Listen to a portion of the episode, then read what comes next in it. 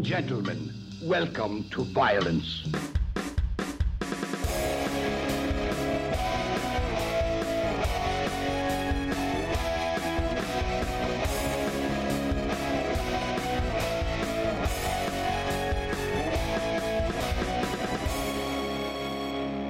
Hallo zusammen und herzlich willkommen zu einer neuen Folge der Cine Couch. Wir sind heute hier versammelt für Folge 165. Wir, das sind der Paul.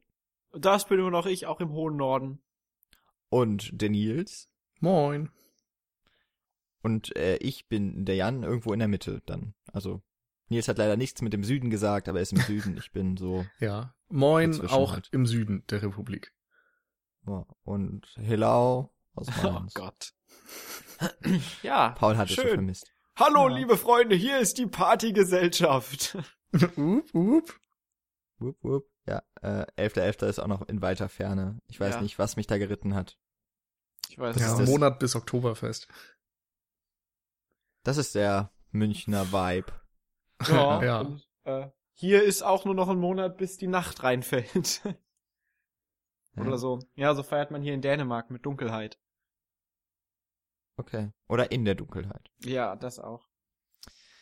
Nun ja, in der Dunkelheit jedenfalls, da kennen sich auch unsere Heldinnen auf jeden Fall aus, auch wenn der ganze Film, den wir heute besprechen, eigentlich am helllichten Tag spielt in der Wüste. Naja, wir kommen heute auf jeden Fall zu einem der obskursten Filme, denke ich mal, unserer 60er-Reihe, die wir heute fortsetzen. Ähm, wer es nicht mitbekommen hat, wir besprechen von Folge 160 bis Folge 169 Filme aus den Jahren 1960 bis 1969. So, und wir sind im Jahr 1965 angekommen und sprechen über Faster Pussycat Kill Kill oder aber, wie er auf Deutsch so schön heißt, die Satansweiber von Titfield. Das ist ein Film von Russ Meyer und wir sind wieder in Amerika angekommen, nachdem wir ja so die letzten ähm, drei Folgen durch Europa gewandert sind. Ähm, Nochmal ganz kurz zur Erinnerung, wir waren bei Psycho, haben über Alfred Hitchcock gesprochen, ähm, ein, ein sehr bedeutender Film, natürlich auch für die 60er Jahre, für die Kinogeschichte generell, äh, wie alle Filme, die wir besprechen in den 60er Jahren und alle Filme, die wir bislang gesprochen haben in den 159 Folgen vor den 160er Folgen. ähm, wir waren außerdem mit Akira Kurosawa beschäftigt, der hat Yojimbo gemacht und damit im Grunde so den Spätwestern, den Italo-Western in Asien mit Samurai-Kämpfen, äh, mit schwertkämpfenden Samurais oder Ronin begründet. Dann hatten wir, das muss ich mal ganz kurz kramen in meinem Gedächtnis. Ach Mensch, Jan. War dann achteinhalb? Nein, Nee, ne? Dann hatten hatten wir erst die Nouvelle. Vague. Genau, Jules Leger mit der Nouvelle Vague. Wir hatten äh, Fellini mit achteinhalb und dem diesem, diesem Post, naja, postmodern ist das ja schon, weiß ich gar nicht. So auf jeden Fall selbstreflexives Filme machen. Und äh, dann hatten wir auch schon das Franchising mit James Bond und jetzt kommen wir zu weiblichen Vertretern, zumindest vor der Kamera. Ähm, und über die Frage, Warum? wie, ja, warum eigentlich? Und, und äh, dass ich mich entschuldigen muss vielleicht für den Film, Nein. aber vielleicht nicht für die Diskussion. Für die entschuldigen wir uns sowieso nicht. Haben wir. Wir haben ja nie gesagt, dass wir, dass wir die besten Filme der 60er nehmen, sondern dass wir äh, Die besten sind. genau. Äh, nein, dass wir einflussreiche Filme nehmen oder Filme, die auch so ein bisschen ähm, stilprägend und vielleicht auch ein bisschen äh, symbolisch für die 60er stehen. Und ich finde, da haben wir einen schönen Film heute rausgekramt für. Vielleicht waren die 60er Filme ja auch einfach nicht alle gut. Jetzt haben wir halt mal einen, der das zeigt. Nee, Oder aber so. früher war doch alles besser. Ja, da waren neun von zehn Filmen gut. Oder so. Und wir haben leider davon nur einen bislang ausgewählt und das war Psycho. Well, nein. Quatsch, Spaß beiseite, der kommt später irgendwann bestimmt noch wieder zurück. Ähm, Der Spaß? der Spaß. Hm, Glaube ich nicht. Ich muss übrigens hier noch in unserem Der- Doc, in dem Dokument hier noch gerade eine Zahl ändern. In was für einem Ähm, Dokument denn? Äh, in, in dem Dokument, in dem ich wühle. Ah. Ähm, ich möchte noch darauf hinweisen, dass ihr bis zum 31. August, bis kurz vor Mitternacht, also um genau zu sein, eine Sekunde vor Mitternacht, habt ihr die Möglichkeit, für unsere Folge 168 abzustimmen. Wir haben euch fünf Filme zur Auswahl gestellt. Es ist noch nichts entschieden, was ja immer so schön ist. Bis, bis zum Ende ist ja nichts entschieden. ähm, ihr könnt auf unserer Seite cinecouch.net dort äh, schauen. Wenn ihr auf einem Desktop-PC unterwegs seid, dann ist die Abstimmung auch direkt rechts oben. Äh, auf Tablets und Smartphones müsst ihr ein bisschen scrollen, aber das schafft ihr. Und da könnt ihr dann abstimmen. Zu gewinnen gibt diesmal nichts, außer natürlich, dass wir möglicherweise eure Favoriten besprechen dann in Folge 168. Das ist ja Ähm, auch schon mal ein ja. Gewinn. Ja, also finde ich gut. Ähm, herzlichen Dank und, und da kann man natürlich auch sagen, ihr seid natürlich Gewinner, weil ihr werdet im besten Podcast über die 60er Jahre zumindest äh, genannt. Den Namentlich besten Podcast der 60er Jahre natürlich. Wir vergleichen uns mit den 60er Jahren Ja, Podcasts. ja, die 60er Jahre Podcasts waren der Shit. Sind Ja. alle verloren gegangen. Ähm, also wir danken natürlich unseren Unterstützern namentlich oder teilnamentlich, je nachdem wie ihr euch bei Patreon da angemeldet habt. Und zwar sind das Sören Jochens und ich glaube jetzt zum ersten Mal dann, dass wir äh, uns bedanken bei Ulf P. Wofür auch immer das P steht, das hört sich ein bisschen an wie Olli P., wenn ich das so sage. So. Das ist richtig. So, Paul, das ist schon mal die Vorlage. Ähm, der Ulf hat nämlich über 5 Dollar gespendet. Nee, er hat äh, 5 Dollar oder spendet 5 Dollar, whatever. Das heißt, irgendwann musst du noch einen Witz im Laufe dieser Folge ihm widmen. Ja, Und ich habe jetzt gerade schon mal so die, die Messlatte gelegt, ja. Also witziger muss es Mhm. schon sein. das gerade. Okay. Ja, ich mach das, ich mach das dann äh, aus dem Hinterhalt. Kommt dann einfach so ein Witz reingeschlittert und schlittert wieder raus. So Wir sind das. gespannt. Also, ich verspreche schon sich. sehr viel. Ja. Das wird, das wird gut. so einen habt ihr noch nicht gehört, so einen Witz. Paul hat wieder mal in dem Witzebuch der 60er Jahre geblättert und hat sich Ja. was ganz Schönes rausgesucht. Oh geil. Irgendwo habe ich hier bestimmt noch eins rumliegen. Da muss ich mal schauen. Fips Asmussen oder so. Ja.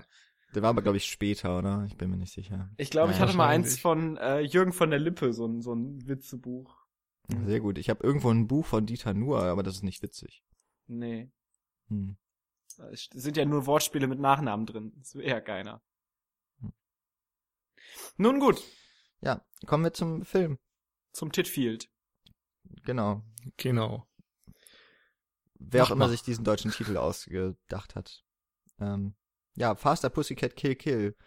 Wer möchte die spärliche Handlung wiedergeben? Oh, ich, ich, ich kann das machen. Sehr Äh, gut. Es geht um drei Gogo-Tänzerinnen, drei äh, vollbusige Gogo-Tänzerinnen, die ähm, sich treffen, um sich zu prügeln. Und äh, daraufhin ähm, haben sie Bock, Auto zu fahren. Und dann fahren sie Auto. Und dann kommt ein, kommt ein Mann dazu, der fährt auch Auto. Und dann streitet sich der Mann mit der Frau. Und dann, und dann tötet die Frau den Mann.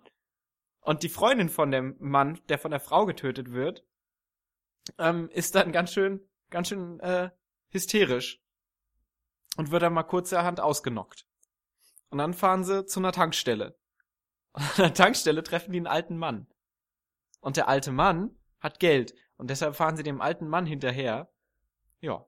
Um, äh, am Ende landen die drei Frauen plus die Freundin von dem toten Mann und der alte Mann zusammen mit seinen beiden Söhnen auf dieser ähm, auf Ranch. dieser Farm, auf dieser Ranch und dann entspinnt sich ein kleines Kammerspiel. Ja, das, ja. ja. Also, wie man merkt, das ist, wir reden heute über Filmkunst. Man kann den, man kann den Inhalt nicht so richtig wiedergeben, um jetzt wirklich auch darzulegen, wie es sich anfühlt, wenn man das guckt. Wenn ihr jetzt ein bisschen verwirrt seid und fragt, warum passiert das dann, hat der Paul das ganz gut wiedergegeben, finde ich. Ja. Also, ja, Gogo-Tänzerinnen als Helden finde ich ja schon mal gut. Ja, vor allen Dingen ist es halt auch so total dumm, weil diese Gogo-Tänzerinnen, also es ist ja völlig Die egal, dass ja es nie, Go ne? ja, es ist ja auch völlig egal, dass es Gogo-Tänzerinnen sind. Das ist nur relevant für die ersten 30 Sekunden und danach ist es doch eh voll egal. Naja, das kommt drauf an, aus welcher Perspektive du das betrachtest. Also, Russ Meyer hat, glaube ich, den Film extra Faster Pussycat Kill Kill genannt, weil er der Meinung war, in jedem seiner Filme müsste irgendwie Geschwindigkeit drin sein, Sex drin sein, Gewalt drin sein. Mhm. Und das ist schon im Titel drin und das ist auch eins zu eins in diesem Film drin. Und um noch mehr Sex reinzukriegen, nimmst du halt Gogo-Tänzerin oder Pornostars ja. oder was weiß ich, Pin-Ups. Ach, die, ach, die waren Aber- Pornostars? Nee, aber so Personen aus diesem Dunstkreis musst du dann halt drin haben, Mhm. damit das noch mehr Sex ist. Oh, ja. So, aus dieser Mhm. Warte, wenn du einen Film voll mit Sex machen willst, dann macht es schon Sinn, dass du sagst, hey, lass es doch Stripperin oder Gogo-Tänzerin nehmen. Mhm, Das stimmt. Für die Ja. Handlung selbst ist es jetzt natürlich eher so, ja. Ich frag mich ja, also ich habe früher liefen so Filme, vielleicht laufen die immer noch bei Kabel 1 oder Tele 5, keine Ahnung. Da laufen dann so Filme wie Lesbian, Vampire Killers oder so. Ah, der war auch super. ne? Die, die sind doch bestimmt auch irgendwie so ein bisschen von Faster Pussycat Kill Kill. Also irgendwie so in diesem Dunstkreis bestimmt irgendwie daraus erwachsen. Ja. Weil ich meine, da hast du dann auch so, ne, da hast du dann, also es sind ja meistens dann Stripperinnen, äh, eigentlich sind es Pornodarstellerinnen, die dann in einem ernsthaften Film mitspielen. Und dann hast du auch da natürlich, ne, mit Kill, also da hat man noch Horror mit drin, da hat man noch ein bisschen Gewalt mit drin und alles ist ein bisschen doof und alles ein bisschen dumm und alles auch ziemlich schlecht, aber, aber es gibt's. hm. Und vielleicht äh, kommt, geht das alles auch so ein bisschen zurück auf Russ Meyer und vielleicht vor allem Faster Pussycat Kill Kill, der ja seinerzeit ein ziemlicher Flop war. Finanziell oder, naja, ich weiß jetzt nicht, ob er sein Budget von, ich glaube, 45.000 Dollar habe ich gelesen, aber das eingespielt hat. das Ich gehe stark wohl- davon aus. Ich denke schon, aber es war wohl nicht so ein Erfolg wie sonst, die Russ Meyer Filme. Und die Kritiker haben ihn auch nicht gerade wohlwollend aufgenommen. Hm. Aber ich meine, das haben wir ja mit Filmen wie, äh, Michi hat es mal bei Psycho erwähnt, dass es nicht so war. Ich, wir wollen nicht so viel Kubrick pushen, aber bei 2001 war das auch so. Blade Runner in den 80ern wurde ja auch, also ne, die großen Filmklassiker, die werden halt äh, ihrer Zeit nicht erkannt. Genau, Mhm. und in diese Reihe Aber- reiht sich Faster Pussycat Kill Kill ja dann auch ein. Ohne Frage. Okay, das war der Witz von Paul. Danke, Ulf. nee, aber mal ernsthaft, ich weiß nicht, ob du das wirklich in diese Reihe stellen kannst, weil diese Filme wie Faster Pussycat Kill Kill, alles andere von Russ Meyer und eben auch so diese Roger Corman Geschichten, die waren ja extra so produziert, dass sie extrem wenig kosten und relativ exploitativ auftraten, so dass du einfach irgendwie schnelles Geld damit machen kannst. Das war keine Filmkunst, das sollte einfach irgendwie finanziell funktionieren und dann haben sie auch aus dem Grund das in diesen typischen Drive-in Cinemas gezeigt, wo du dann eben ja vor allem junge Leute drin hattest, die irgendwie ein Date haben wollten und da war der Film eher sekundär und dadurch haben sie eben auch ihr Geld wieder eingespielt. Während jetzt bei Sachen wie Blade Runner oder 2001 ja eine deutliche künstlerische Idee dahinter steckt. Und letztendlich, ähm, gerade nochmal auf Vampire Killers, äh, Lesbian Vampire Killers und so zurückzugehen, ist es ja, also ich glaube, ob das jetzt auf Faster Pussycat Kill Kill zurückzuführen ist oder nicht, letztendlich liegt ja die, äh, der Reiz da drin, dass du so zwei Sachen ver verknüpfen kannst. Einmal eben der Sex und der Gewalt, die Gewalt, die ja beide für sich gesehen im Kino, ähm, in welchem Kino auch immer, immer ganz gut ankamen. Ähm, ob das jetzt so ein, so ein Actionfilm ist, den du ja gerne guckst, einfach weil es Bock macht, sich Leute anzuschauen, die Gewalt ausüben. Genauso wie es einigen Menschen Bock macht, sich nackte Frauen anzuschauen auf der, auf dem äh, Bildschirm. Und mm, so kannst du beides ja letztendlich vereinen und hast dann im Zweifelsfall noch die ähm, Möglichkeit, das ein bisschen populärer anzulegen als jetzt irgendwie ein Porno oder so. Ja. Also man müsste im Grunde wirklich nochmal ganz explizit auf diese Produktionsbedingungen eingehen. Ich weiß nicht, ob wir das jetzt machen wollen oder eher am Ende, aber da gibt's letztendlich, glaube ich, viele Sachen, auf die man eingehen kann, vom Hays Code bis zum New Hollywood und Independent Cinema. Ist vielleicht gar nicht so eine schlechte Idee. Weil ähm, ich musste auch eben so dran denken, diese Filme, die ja auch so in Midnight Screenings und sowas, also sowas wie Faster Pussycat Kill Kill oder eben in diesen Drive-In-Kinos, die ja so ab den 50er Jahren spätestens eben als viele Automobile in Amerika unterwegs waren, eben auch populär waren, da kamen halt solche Filme auf. Der Hays Code war da, glaube ich, schon wieder weitestgehend abgeschafft. Eigentlich müsste ich es noch wissen. Also Hays Code wurde, glaube ich, verpflichtend, das habe ich nochmal recherchiert, 34 eingeführt. Das heißt, so diese Gangsterfilme von Warner und die Universal Horrorfilme waren eigentlich so die letzten, die noch Sex und Gewalt einigermaßen offen zeigen konnten oder teilweise sogar sehr deutlich. Und dann wurde es eben sehr prüde, da gab es dann kein Sex mehr, keine, äh, ja nichts, was irgendwie als obszön gelten konnte. Zurückzuführen Drogen eben auf diesen, dazu.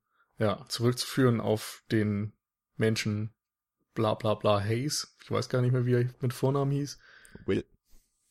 Okay, und der hat sich auf jeden Fall sehr stark dafür eingesetzt, genauso wie, was weiß ich, so diese typischen Organisationen, Elternverbände, Kirchenverbände und so weiter, um da nicht die Jugend zu verrohen und so weiter. Und das ging dann offiziell bis 1967, aber wurde in der Praxis schon zehn Jahre vorher oder beginnt zehn Jahren vorher nicht mehr ganz so deutlich angewandt. Also da gab es auch einige Filme, die mit mehr äh, fragwürdigen Dingen durchgekommen sind durch die Zensur als vorher. Per se gab es auch keine Zensur, sondern es war so, dass Filme, die nicht diesem Hays Code entsprachen, einfach nicht in den Kinos gezeigt werden durften, was halt einem ja Aufführungsverbot gleichkam im Grunde. Ja, vielleicht noch ganz, also so ein bisschen ergänzend, also der Haze Code kann man so ein bisschen vergleichen mit dem, was die, also es ist so eine Selbstregulation der, der Filmstudios. In Amerika muss man, ist es ja ähm, alles ein bisschen anders als hier zum Beispiel in Deutschland oder Europa. Da gab es eben die, die großen Filmstudios, äh, Warner, Universal, Paramount und so weiter und so weiter. Die hatten auch Kinos damals noch in den 30er, 40er Jahren. Und ähm, das heißt, die konnten quasi bestimmen, was im Kino lief und durch diese Selbstregulierung haben sie dann sich im Grunde zwar auferlegt, äh, man hat so Grenzen, die man eben berücksichtigen muss. Auf der anderen Seite wurden aber eben Filme von auch damals schon unabhängigen Studios auch quasi aus diesen großen Kinos, wo das große Geld gemacht wurde, rausgehalten, weil sie dem Hays Code nicht entsprachen. Also dieses Gütesiegel quasi nicht bekommen haben, dass sie frei von eben diesen frivolen Sachen sind. Und äh, dementsprechend haben die sich im Grunde so, also ich meine, das Kino, das man aus dem klassischen Hollywood kennt, ist eben dann dadurch auch sehr geprägt von so Vorstellungen, keine Ahnung, Gone with the Wind wäre jetzt noch so ein, das ist ja so ein Paradebeispiel für das, das klassische Studiosystem. Eben schon auch zu Zeiten des Hays Code.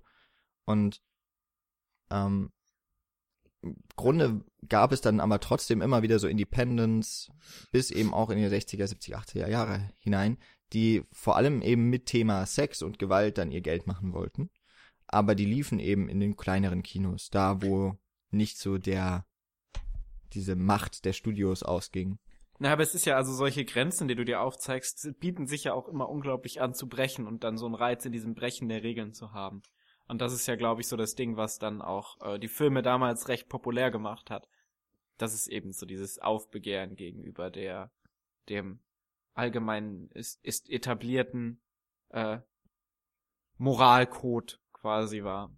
Hm, Man muss auch einfach diese Zeit sich nochmal angucken. Also es ist ja so, dass das klassische Hollywood sich irgendwann ja ungefähr in den 60er Jahren auch sehr schwer getan hat, die Jugend anzusprechen, weil einfach Filme am Publikumsgeschmack teilweise vorbeigedreht wurden und, Ja, und sich dann diese halt Jugendlichen ein paar halt, Brüste in die Kamera. ja, so einfach kann es manchmal sein. Ähm, nee, aber es ist ja schon so, dass die dann eher in diese Drive-In-Kinos ausgewichen sind und gewisse Leute halt einfach verstanden haben, womit sie dort Geld machen können. Und das waren dann eben nicht diese klassischen Dramen oder Musicals oder Abenteuerfilme, sondern das war dann sondern diese Exploitation-Geschichte. Das waren dann schnelle Autos, viel Gewalt, viel Sex. Und dann hast du eben auch mit sehr wenig Budget Filme machen können, die irgendwie ihr Geld wieder eingespielt haben. Und gleichzeitig ist das eben auch etwas, was später ab Ende der 60er das New Hollywood beeinflusst hat, weil viele Leute, die aus diesem Umfeld gekommen sind, dann auch irgendwann die Chance hatten, in Hollywood selbst zu arbeiten. Also es macht ja auch schon Sinn. Also wo, wenn nicht im Autokino, kannst du mal so richtig abfahren.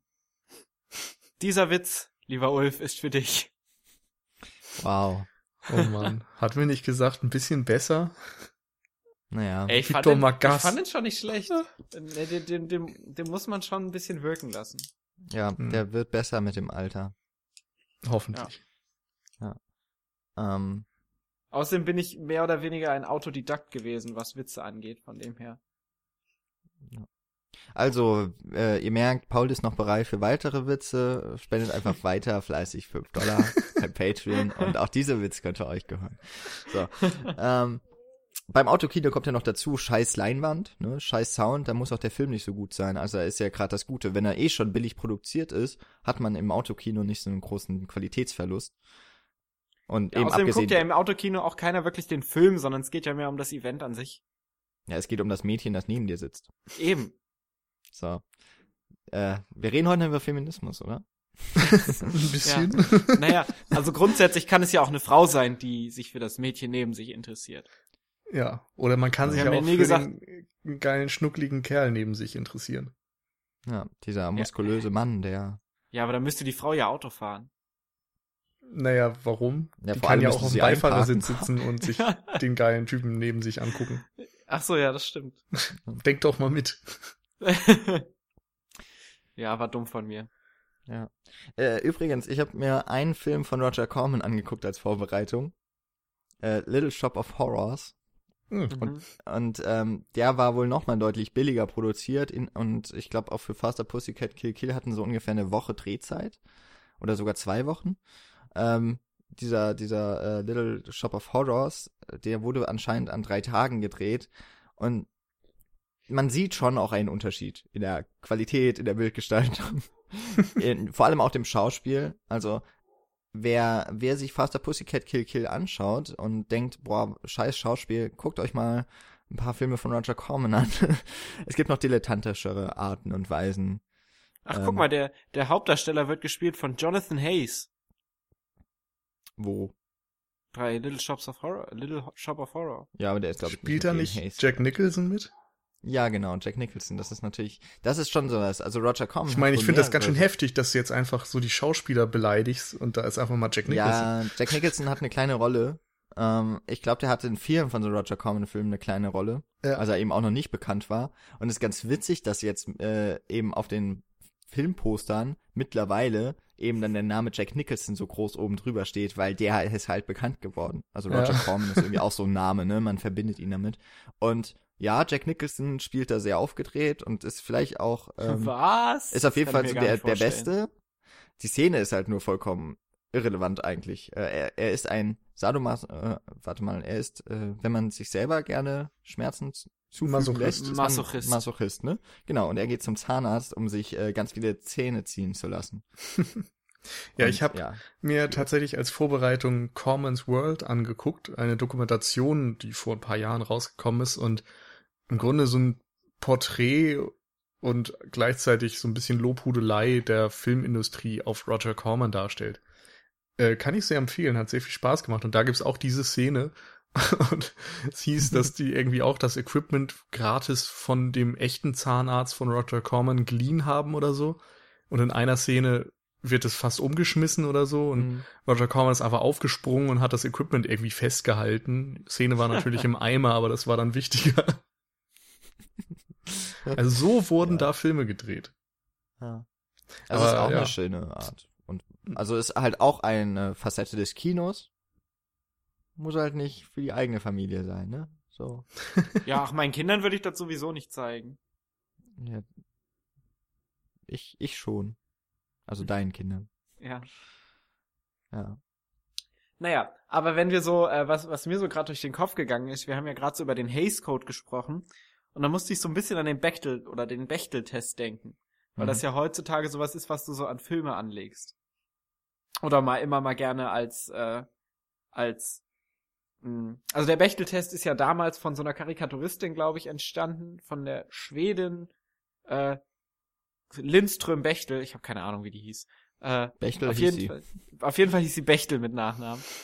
ähm, und sie hat so diesen Grundsatz aufgestellt, dass viele Filme Frauen in Rollen haben, die sich über nichts anderes als die Männerrollen unterhalten in den Filmen. Und ein Film besteht eben den Bechteltest, wenn er einen Dialog zwischen zwei Frauen hat, der nicht über einen Mann äh, geht. Ich glaube, ich glaube, das erste ist, die Frauen müssen Namen haben. Zweitens, Ja. sie müssen miteinander sprechen und drittens über etwas anderes außer Männer. Genau. Und es muss Bestehen überhaupt wahnsinnig erstmal, viele Filme nicht. es, es muss überhaupt erstmal so sein, dass da mindestens zwei Frauen in diesem Film vorkommen. Ja, es gibt stimmt, auch erstaunlich viele, viele Filme, die das nicht schaffen.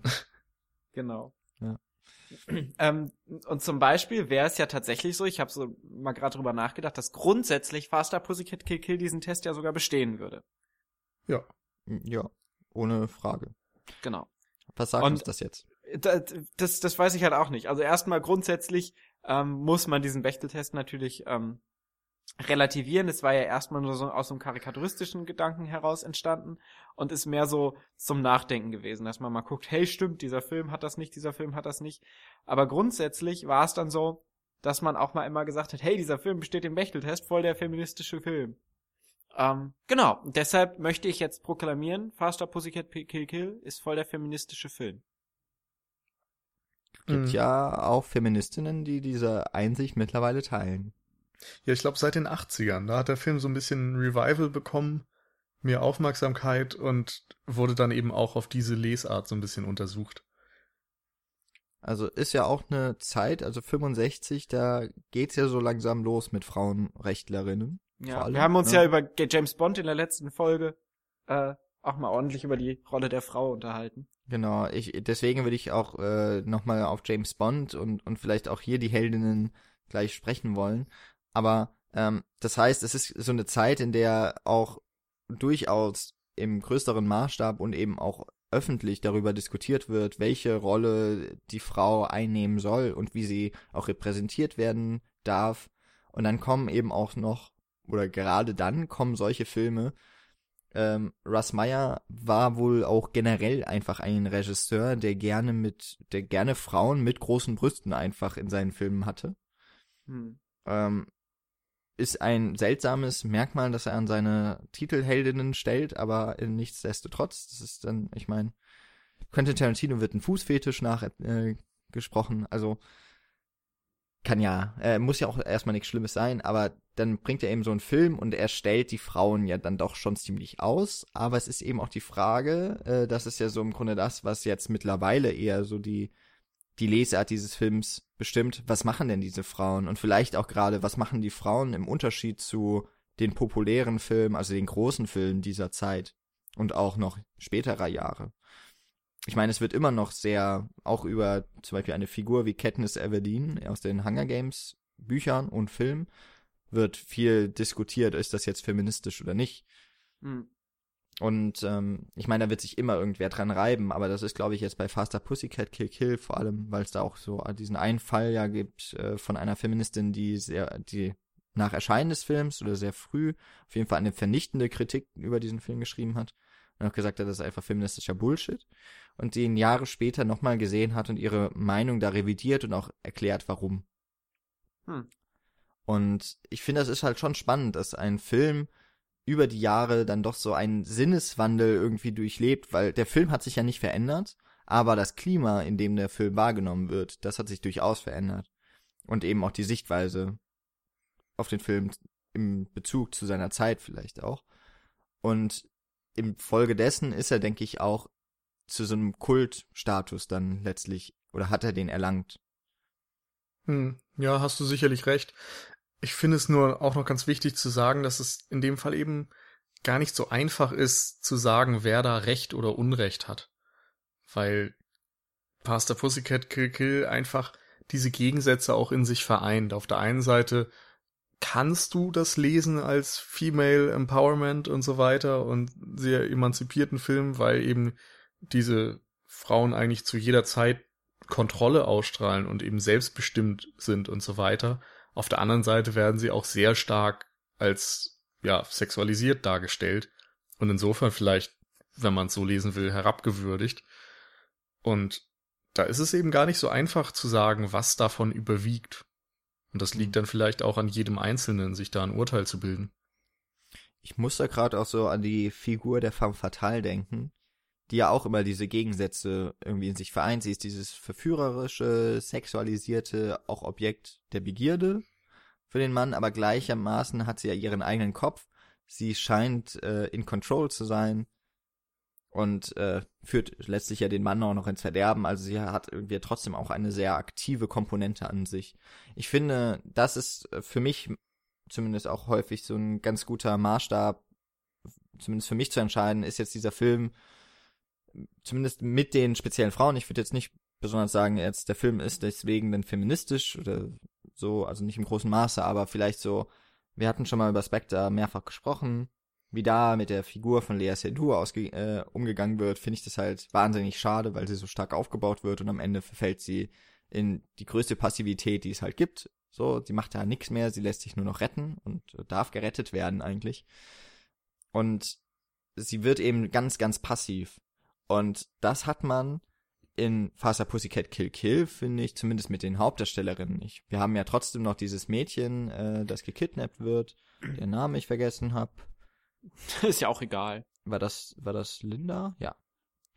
Ähm, mhm.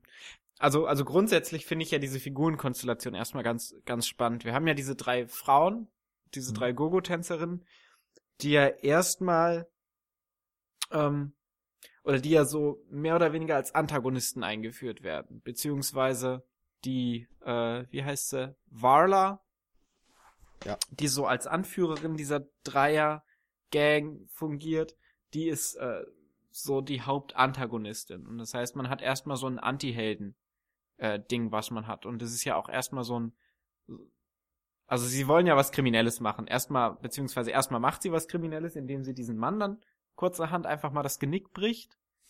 Ähm, und so in dem ersten, also in, das ist ja die, die erste Konfrontation mit dem Mann.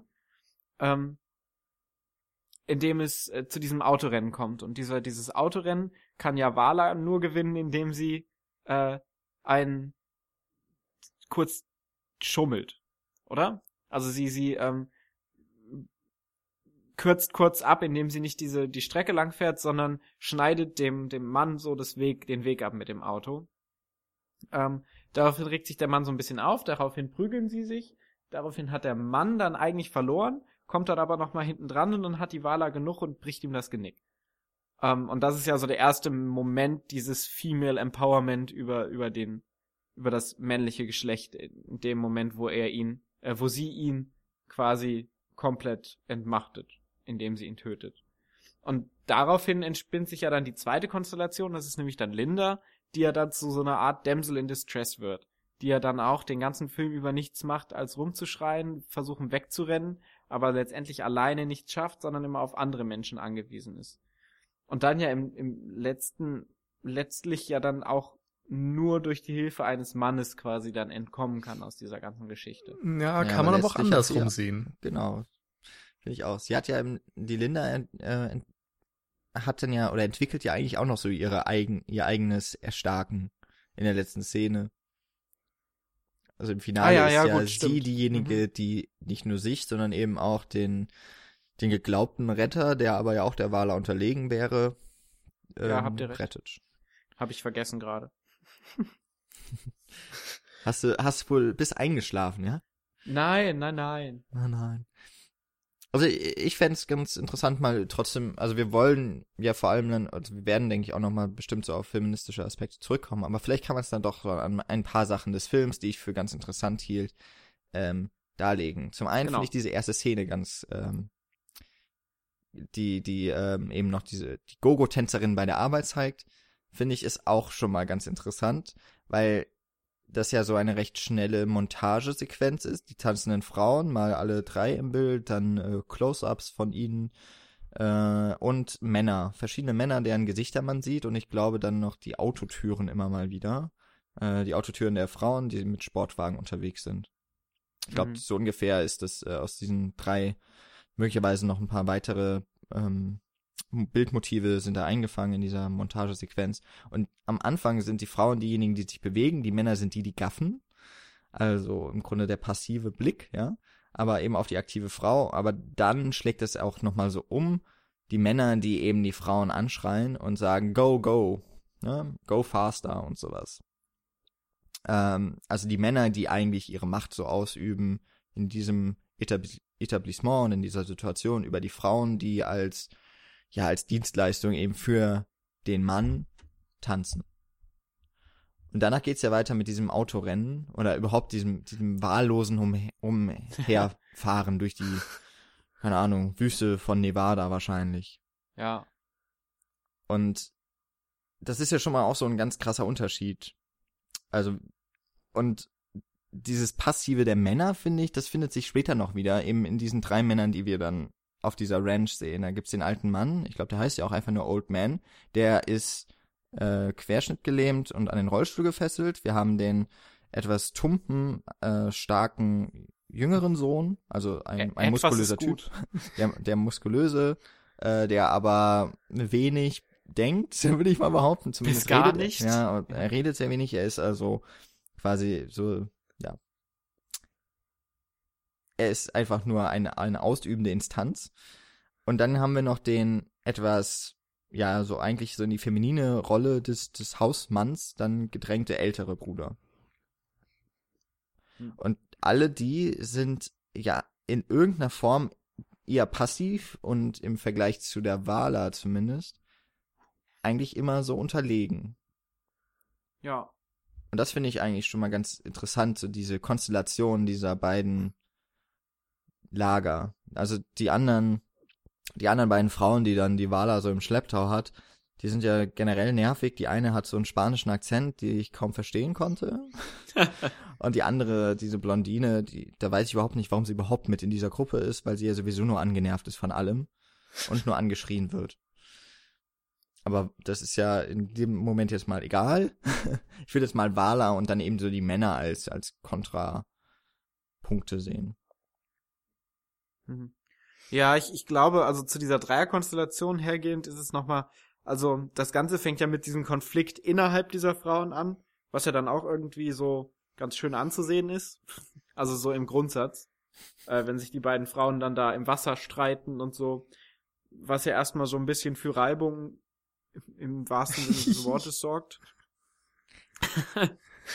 ähm, und letztendlich hat ja zum Beispiel hat ja, hat ja diese, diese, diese blonde, also es ist ja dann auch mal eine ganz schöne Aufteilung. Also du hast ja auf, auf der einen Seite äh, auch farbcode-mäßig diese schwarz gekleidete, komplett schwarze, mh, ja, mehr oder weniger, nennen wir sie jetzt gerade mal Femme Fatale, der Wala, die dominante. Dann hast du die, auf der anderen Seite diese, ach Gott, wie hieß sie?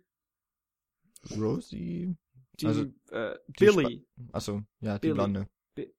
Genau, die blonde Billy, die dann komplett in weiß gekleidet ist und dann auch so blond ist und so. Und dann auch so ein bisschen dieses, diese Unschuld im, in diesem Dreierkonstrukt äh, verkörpert. Sie will ja auch nicht, dass, dass äh, sie dieses Mädel dann entführen und, und äh, töten oder so. Und dass sie den Kerl töten, findet sie auch, oder getötet haben, findet sie auch ganz doof.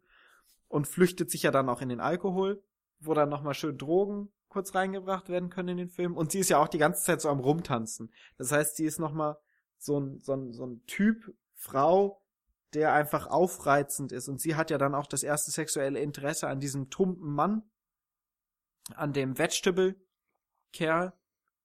Und dann dazwischen haben wir noch so HG, äh, nee, Rosie, gespielt von HG, ähm, die so dieses Gleichgewicht irgendwie so ein bisschen bisschen darstellt. Sie hat ja tatsächlich auch eine schwarze Hose an und ein weißes Oberteil, ähm, was sie so als als ein Stück von beidem verkörpert. Und das ist ja schon erstmal so eine so eine Dreierkonstellation, die in sich dann ja schon ähm, eine Spannung birgt, die ja dann auch letztendlich in dem Film dann ausgespielt wird, mehr oder weniger subtil. Total Mir fällt subtil. grad noch. Die Männer haben ja gar keinen, da, ah, der eine, mit dem sie das Rennen fährt, ne, der Typ hat einen Namen, glaube ich. Aber dann die, äh, der Old Man, Vegetable und, wie heißt denn der andere? Also es gibt hier noch einen Kirk und es gibt noch einen Oh Tommy. Ja, Kirk hat auch einen. Ja, Tommy ist der, mit- gegen den sie das Rennen fahren. Da ist Kirk der, der, äh, Der ältere große, Bruder. muskulöse Typ. Oder? Und Vegetable ist ja, also Nee, Vegetable nee, ist nee, der, der Vegetable kocht. ist der. Nee, nee, nee, nee, Vegetable ist der muskulöse Typ. Ja, so. Ja. Ja, ja, ja, weil der so dumm ist, nennen die den Vegetable. Ach so, okay. Ich habe gedacht Kirk, weil er sieht halt aus wie ein Kirk. wie, wie sieht denn ein Kirk aus? Naja, muss so ich wie immer er. eher An, muss ich immer an Star Trek eher denken als alles Ja, andere. aber tatsächlich ist das auch wieder sowas, wo man sagen kann, der wichtigste von denen ist halt der größere Bruder, weil der irgendwie ja teilweise ein Verständnis für diese Situation mitbringt und irgendwie auch versucht, die Frauen und ihre Beweggründe, und zwar alle vier, zu verstehen und ähm, eben auch sich selbst als der moralisch Gute präsentiert. So muss der Namen haben. also der eine Typ, der, also dieser Vegetable, der kleine Bruder, der ist einfach, der ist ja eigentlich genau dieses Rollenklischee, was man sonst auch beim schönen Blondchen hat. Dass man mhm. einfach irgendwie so ein Supermodel in irgendeine Rolle steckt, die stellt sich ins Bild vorne rechts und dann kannst du ein bisschen gucken, aber ansonsten brauchst du die nicht. Also so ganz gemein runtergebrochen. Und das Bond Girl aus Dr. No. Ja, so ein bisschen. Und in, in der Tradition kann man ihn fast sehen. Er ist einfach nur da, um irgendwie gut gebaut in der Gegend rumzustehen. Und dann irgendwie für die Blonde da zu sein, wenn sie sich mal ein bisschen, ähm, ja, Spaß Austoben verschaffen möchte. möchte. ich überlege gerade, wann kam denn äh, Schwarzenegger kam ja erst in den 80ern, weil eigentlich ist er ja schon dieser Körper. Hm, also ja. in den 70ern wurde er als Mr. Universe, glaube ich, bekannt. Ah, ja, genau. Aber so Filmkarriere dann. Noch dieser Hardboiled Body. Ah, Hercules in New York war schon 1970. Also ist auch gar nicht mehr, gar nicht mehr so weit weg. Also da fängt das auch schon an. Und ich meine, es gibt ja diese Sequenz, wo er, wo der ähm, Vegetable dann oberkörperfrei äh, Gewichte stemmt. stemmt ja. Wo man dann eben auch, weiß nicht, es sieht halt, eigentlich ist das halt auch nur eine Schaustellung dann eben mal des männlichen Körpers. Ja, im Grunde ist es die Umkehr von dieser Gogo-Sequenz am Anfang fast. Mhm. Ja. Also ist dieser Film vielleicht auch nicht gerade maskulinistisch. Nö, das glaube ich allerdings auch nicht. Also er ist einfach, also ich glaube, wir können uns einfach darauf einigen, dass er erstmal sexualisiert ist. Und ich glaube, da ist es an, an dieser Stelle dann vielleicht auch immer so ein bisschen unangebracht, dann zu sagen, ja, das ist ja feministisch oder antifeministisch wenn so ein Film sexualisiert ist und das von beiden Seiten ist letztendlich, dann ähm, ist vielleicht so dieses Label des Feminismus auch manchmal ein bisschen ähm, wannabe. Ja, andererseits ist natürlich auch Vegetable der einzige Mann, der irgendwie sexualisiert wird. Die anderen, ja, der eine ist so Normalo, ja, der andere ist der Alte im Rollstuhl, also in der, und dann gibt's halt noch einen Tankwart und so weiter, aber es gibt ja keine normale Frau in dem Film, sag ich mal, oder keine nicht sexualisierte Frau. Stimmt, sie werden ja auch irgendwie von allen, also das mit dem Tank war, das fällt mir jetzt gerade nochmal ein, ähm, ist ja, dass er von der Wala zum Beispiel dann auch verarscht wird. Er sucht ja, er soll ja auftanken und wer findet bei dem äh, Porsche, den sie ja fährt, nehme ich mal an, auf jeden Fall ein deutscher Sportwagen, findet er ja nicht den ähm, na, Einfüllstutzen. Die, die Tankkappe. Genau. Und er versucht sie halt eigentlich so als Blödchen darzustellen. Letztlich ist er halt das Blödchen. Ich meine, es gibt viele von solchen Situationen, wo eben eigentlich so die bekannten Klischees umgekehrt werden. Na, es fängt ja damit schon an, dass quasi Autos und Frauen so direkt zueinander gebracht werden. Dass die ja diejenigen sind, die so in diesem Fast and the Furious äh, Modus sind in dem wir finden Autos geil, wir treffen uns und fahren Auto und so. Und das ist ja schon die erste Sache, wo etwas grundsätzlich Männliches auf äh, das äh, grundsätzlich Weibliche trifft und miteinander verwoben wird. Ja, und dann auch noch mit diesem Hintergrund, dass äh, Wala sagt, sie fährt nur gegen andere Menschen, um einen Wettkampf zu haben und der Tommy fährt nur gegen die Uhr normalerweise wo halt auch schon irgendwie klar wird, dass sie irgendwie deutlich interessierter an einer handfesten Auseinandersetzung ist als er, was ja eigentlich äh, so das typischere männliche Attribut wäre. Wenn du an andere Filme denkst, da ist dieses, dieser Wettkampfgedanke und so immer total männlich dominiert, würde ich sagen.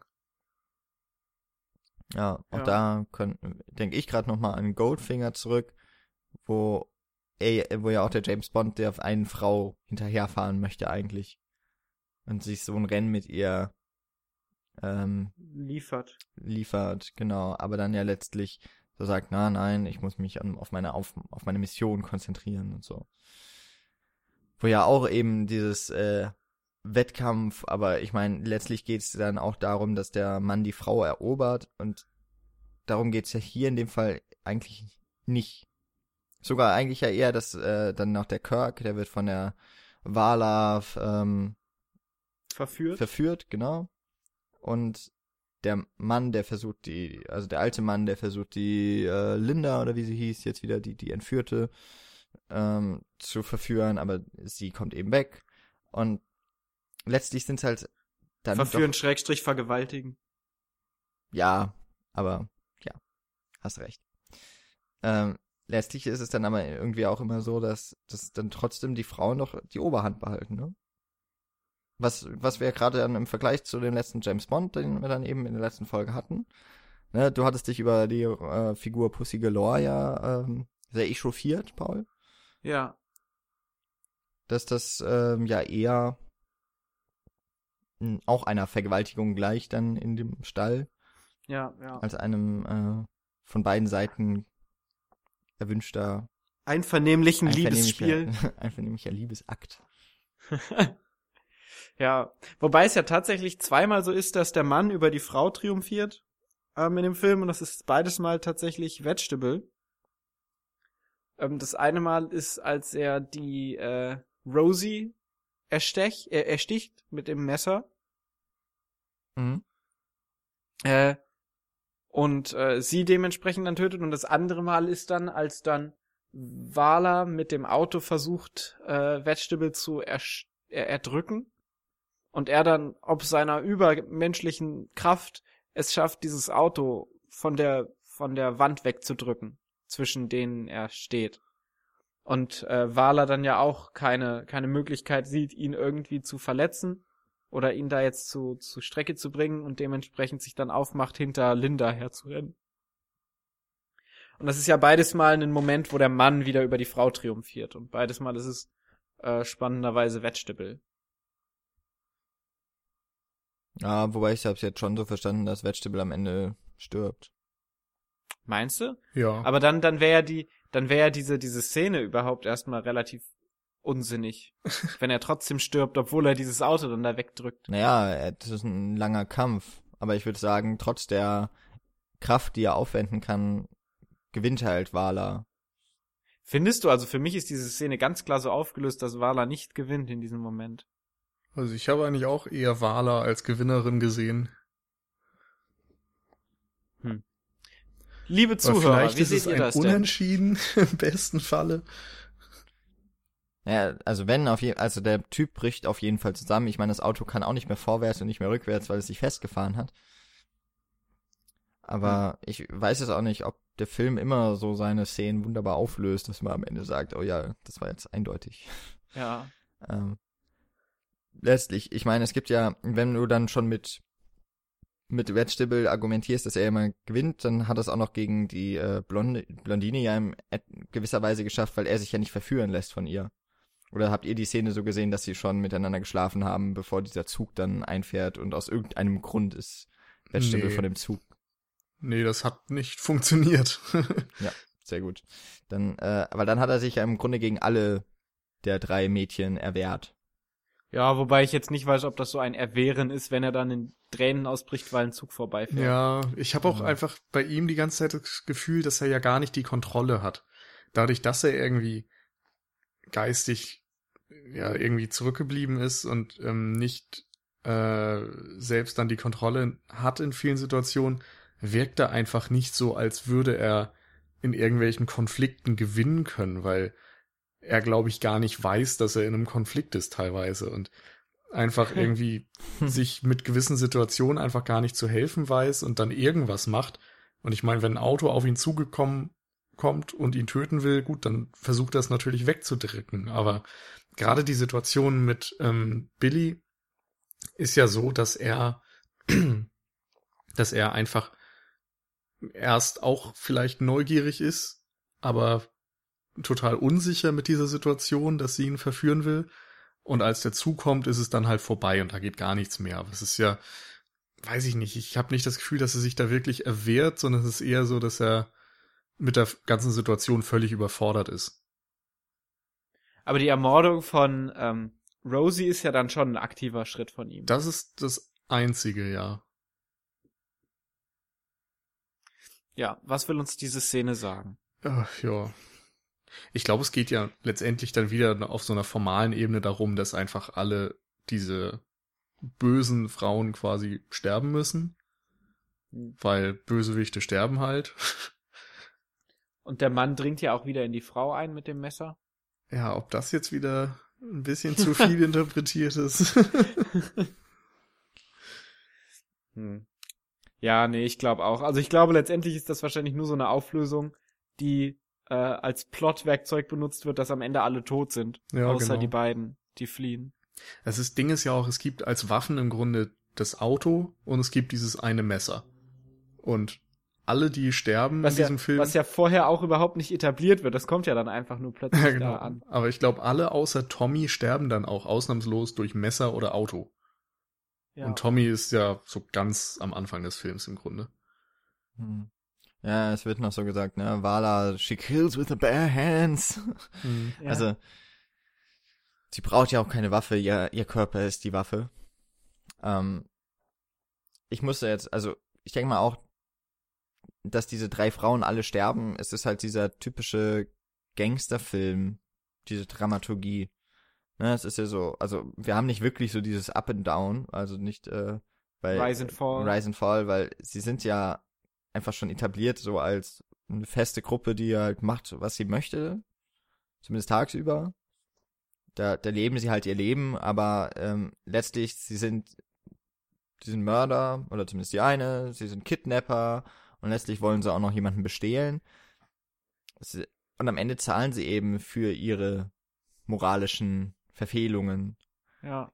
Und ich glaube, dass tatsächlich der Gogo-Tanz da nicht als moralische Verfehlung im Sinne von Russ Meyer gewertet wird. Aber ähm, eben dann doch die, zumindest die gewalttätigen Akte, die sie vollbringen. Lasst, lasst uns doch noch mal uns die Dialoge zur Brust nehmen. Ja, Ähm, da hast du jetzt schon wunderbar die Zweideutigkeit in jeglichem Dialog, den es in diesem Film gibt, auf den Punkt gebracht. Ja. ähm, weil die finde ich nämlich auch noch mal ganz spannend. Über die haben wir nämlich noch gar nicht gesprochen. Die ja erstmal grundsätzlich sehr schlecht sind, diese Dialoge. Sie passen zu der Handlung.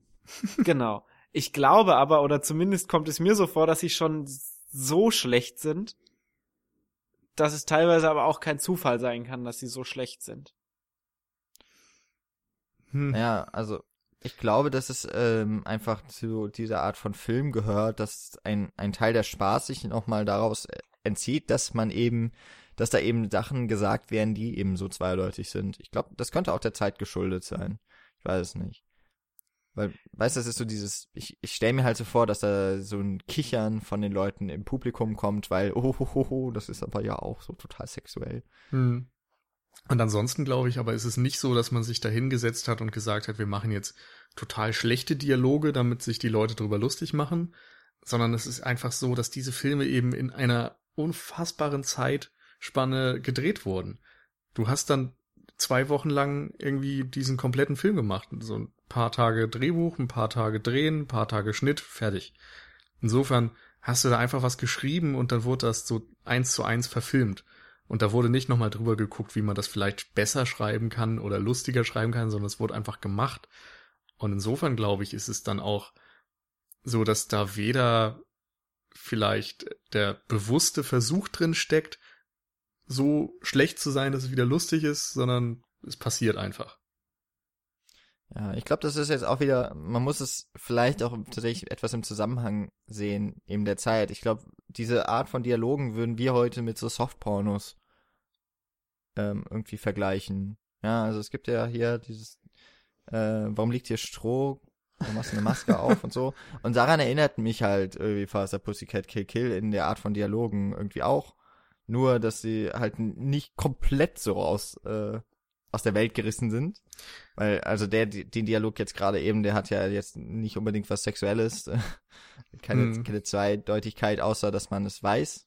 Also mittlerweile, weil man diese Szene damit verbindet.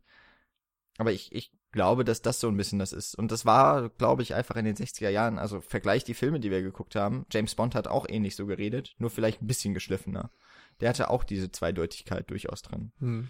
Ja, wobei ich äh, auch das Gefühl habe, dass da immer so eine Selbstreflexivität noch so mitspielt. Bei Also am Bond Anfang- hier? Nee, hier in dem Film. Ähm, also du hattest so diesen, ganz am Anfang diesen Dialog, ähm, ich habe gerade mal kurz recherchiert, äh, wo Tommy, der, der Mann mit dem Auto, dann Mhm. sagt, been running some time trials und Vala dann sagt, we know how fast we can go, you can time that heap with an hourglass und dann kommt Linda aus dem Auto rausgesprungen und sagt, someone mention my figure, so wegen Hourglass und so. Mhm. Ähm, was ja dann ganz deutlich auch im Dialog auf ihre Sexualisierung und beziehungsweise auf den Grund, warum sie in diesem Film ist, hinweist. So. Ja, es wird gibt ja auch dann- irgendwann dieses We only know hard oder so. Ja, oder alles, was wir anfassen, ist hart oder so. Ja. Ja, also ich würde jetzt auch nicht sagen, also dieses, dieses Buch würde keinen Preis verdienen, ja, und der Film hat auch seinerzeit wahrscheinlich keine Preise gewonnen. Ich glaube, über die Qualität so des Films an sich sind wir uns alle einig, dass es den Trash ist. Umständen entsprechend ist es halt vielleicht noch gut geworden, aber die Umstände waren halt schon ziemlich scheiße. Ja. Und der Film leidet eben wahnsinnig unter diesen unter dieser Situation, unter der er gedreht wurde. Ich ich meine, es wurde auch aus Kostengründen, zumindest kommt es mir so vor, dass viele der Einstellungen sogar, äh, Wala beispielsweise im Auto, so eine Nahaufnahme, dass man nur das Auto sieht, ein bisschen Hintergrund und eben sie am Steuer, dass die auch einfach mehrfach drin ist. Und ähm, Also was ich, was ich halt grundsätzlich nicht verstehe, ist, wenn du Schauspieler hast, die nicht schauspielern können, dann lass sie doch bitte nicht 300 Mal in diesem Film lachen. Weil ich glaube, es gibt, wenn du kein, wenn du nicht schauspielern kannst, gibt es nichts unauthentischeres als Lachen. ja doch weinen. Ja, ja. Aber selbst, ich finde, selbst Weinen kannst du irgendwie noch hinkriegen, weil beim Weinen kannst du so dein Gesicht vor die Hände schlagen, nein, Ja. andersrum, deine Hände vors Gesicht schlagen und kannst dann so ein bisschen gut, äh, retuschieren, dass du nicht weinen kannst. Aber beim Lachen ist es halt immer ha ha ha ha ha. Das äh, kommt halt nicht so rüber. Ja, also dann guck dir mal Little Shop of Horrors an, den gibt's bei Amazon Prime. Ja. Und ähm, jegliche, also natürlich Jack Nicholson ausgenommen, aber wirklich, der- der ist halt in einer Szene drin, das kann man einfach nicht werten. Und alles andere, also jegliche Dialogzeile ist einfach so seltsam eingesprochen. Also ich, würde mich auch nicht als irgendwie mimisch veranlagt sehen, aber das hätte ich besser hinbekommen. Und das, das tut halt schon weh beim Gucken. Und ich weiß nicht, aus irgendeinem Grund ist ja auch die Rolle da der Wala, ist ja auch, also diese Tura Satana, die, die Schauspielerin oder die Darstellerin, ist ja irgendwie auch zum Kult geworden. Dieses Bild, wie sie den Mann äh, so am Arm packt, so, ich glaube, es ist ja so eine Art Ringergriff oder sowas, oder zu, das sieht zumindest so ein bisschen aus ja. das ist ja auch, das ist ja einfach auch zum Kult geworden. Es gibt T-Shirts mit diesem Motiv. Es gibt einige Bilder des Filmes, die kenne ich halt einfach, weil ich sie irgendwo schon gesehen habe. Und wenn es bei Google Bilder war. Aber wie sie, wie alle drei Frauen am ähm, hin so schräg hintereinander stehen in, und die Autos irgendwie noch mit auf dem Bild. Die Stra wo sie einfach so ein, eine, ja, so Kontrolle ausstrahlen. Und vieles davon ist, glaube ich, einfach so in diesem, vielleicht ist es auch nur so im Geek oder im Film interessierten Universum oder im Internet ist das einfach alles so bekannt. Und es Ja. ist halt schon krass, dass so ein Film dann eben, der, wie gesagt, es, Russ Meyer hat super viele Filme gedreht. Und warum jetzt ausgerechnet dieser, also ich meine, wir haben auch uns auch diesen ausgewählt, warum alles immer auf Faster Pussycat Kill Kill zurückkommt, das finde ich ist halt auch krass, wie sich so ein, so ein Kultstatus dann darum entwickeln kann. Also ich habe halt gelesen, ähm, dass es grundsätzlich so ist, dass Faster Pussycat Kill Kill alles, was so in diesen Filmen vorher da war und danach so auf die Spitze treibt, dass du halt äh, more Sex, more Violence und ähm, das Ganze stumpfer und also quasi so stumpf, dass es quasi schon selbst äh, selbst exposierend ist. Mhm. Ach, ne, Also dass es sich so selbst darstellt, dadurch, dass es so dumm ist. Ähm, dadurch, dass die Dialoge so dumm sind, dass die Figuren so blöde Dialoge haben und so blöde Sachen machen, dass es dann die Brüste so ganz klar nach außen gezeigt werden und so. Ähm, dass es quasi so keine keine Hand vor den Mund mehr nimmt und dadurch dann so so ganz äh, deutlich ist. Aber das habe ich nur in so einer fünf Minuten Recherche äh, überflogen gehabt. Ich finde das toll, Ähm. seit Patreon da ist und gibt sich Paul richtig Mühe vom Podcast. ja, Er guckt sich sogar die Filme an. ja. Habe ich mehr gemacht, als ich damals in meinem ganzen Deutsch-LK für die Bücher gemacht habe, die wir gelesen haben. Äh, naja. Liebe Frau Deutschlehrerin, wenn du das hörst, ich mochte den äh, Unterricht trotzdem sehr gerne. Aber Effi Briest ist halt echt einfach scheiße. Das ist richtig. Außer die erste Seite, die ist super. Ja, stimmt. Hm, nicht mal die. Ähm, genau. Aber, ähm, aber es ist tatsächlich aber auch auf so einer anderen Ebene, so rein dramaturgisch auch nochmal sehr selbstreflexiv, ist mir gerade noch durch den Kopf gegangen.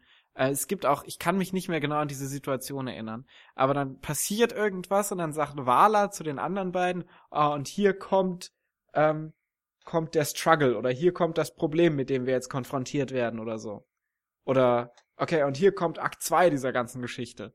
Dass quasi so diese Dramaturgie, die ja wirklich auch sehr, sehr stumpf ist und sehr äh, fragmentiert, dass die ja dann trotzdem auch noch von den Charakteren im Film selber kommentiert und aufgezeigt wird. Was ich ja auch schon mal äh, zeigt, dass sich dieser Film bewusst ist, wie dumm er ist.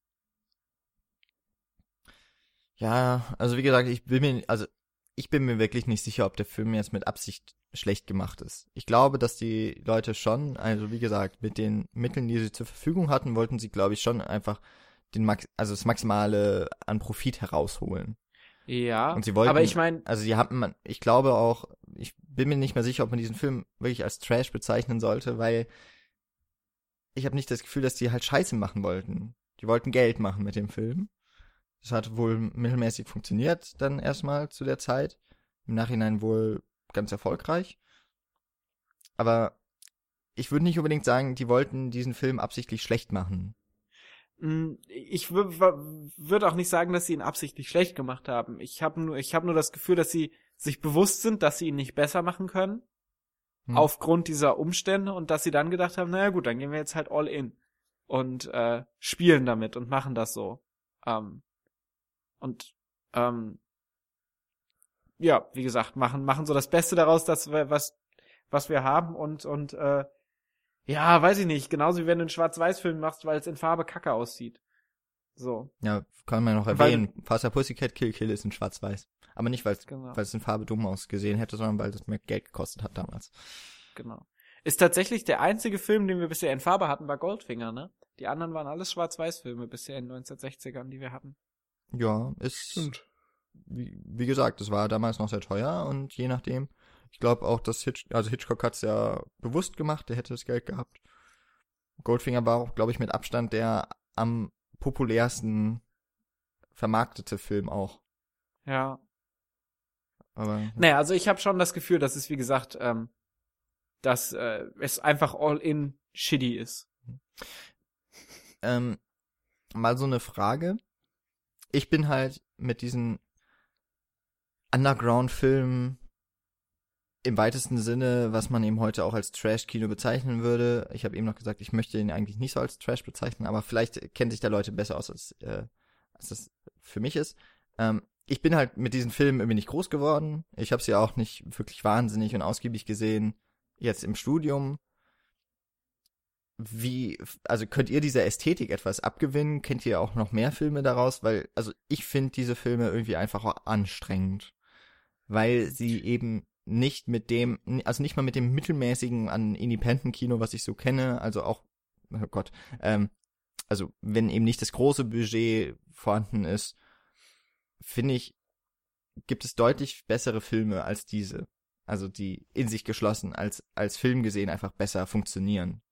Und deswegen fand ich jetzt, also diesen einen Roger Corman-Film, den ich gesehen habe, den fand ich wirklich unterirdisch. Hätte ich, der war nur ein bisschen über eine Stunde lang und ich habe mich, also ich musste mich wirklich am Riemen reißen, den nicht auszumachen. Hier war es jetzt schon ein bisschen besser. Aber findet ihr das auch irgendwie befremdlich zumindest, diese Filme zu gucken, oder habt ihr vielleicht auch mehr Erfahrung damit? Ähm, also ich halte es da so wie jeder Filmeschauer, der keine Ahnung von Filmen hat. Ich kenne das nur von Tarantino. Ähm, musste jetzt ähm, Gutes Stichwort. musste übrigens. Ja. Habt ihr Ja. mitbekommen, dass der das Ähm, Remake machen soll? Ach krass, da soll es ein Ich habe Remake von geben. gelesen, dass er gerade ein Remake von Faster Pussycat Kill Kill schreibt und dann Hm. produzieren wird und so weiter und halt, ja, wie immer dann auch die Regie führt. Ah. Also es würde zumindest passen. Also ich musste so die ganze Zeit so ein bisschen an Death Proof denken, Ja, das passt. Der ja auch in so eine Richtung geht. Autos, Frauen, die morden, so eine Dreierkonstellation ist es, glaube ich, auch in Death Proof. Ist schon eine Weile her, dass ich den gesehen habe. Ähm, aber so von der Ästhetik her und so hat es auch so reingespielt, auch von, von der Stumpfsinnigkeit und so weiter. Ähm, ich habe jetzt auch nie so wirklich Trash-Filme geguckt, aber ich muss sagen, als ich den gestern geguckt habe, fand ich es eigentlich ganz angenehm.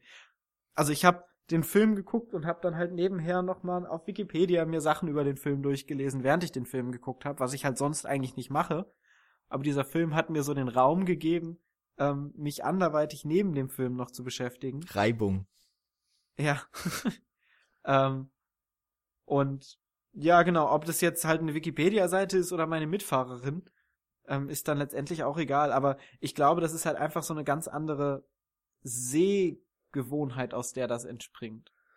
Also wir haben jetzt irgendwie immer so ein bisschen vom Filmwissenschaftlichen auch so diesen, diesen Anspruch, dass man sich vor so einen Film setzt und sich dann nur auf diesen Film konzentriert und sagt, okay, und jetzt schaue ich, was dich im Innersten zusammenhält.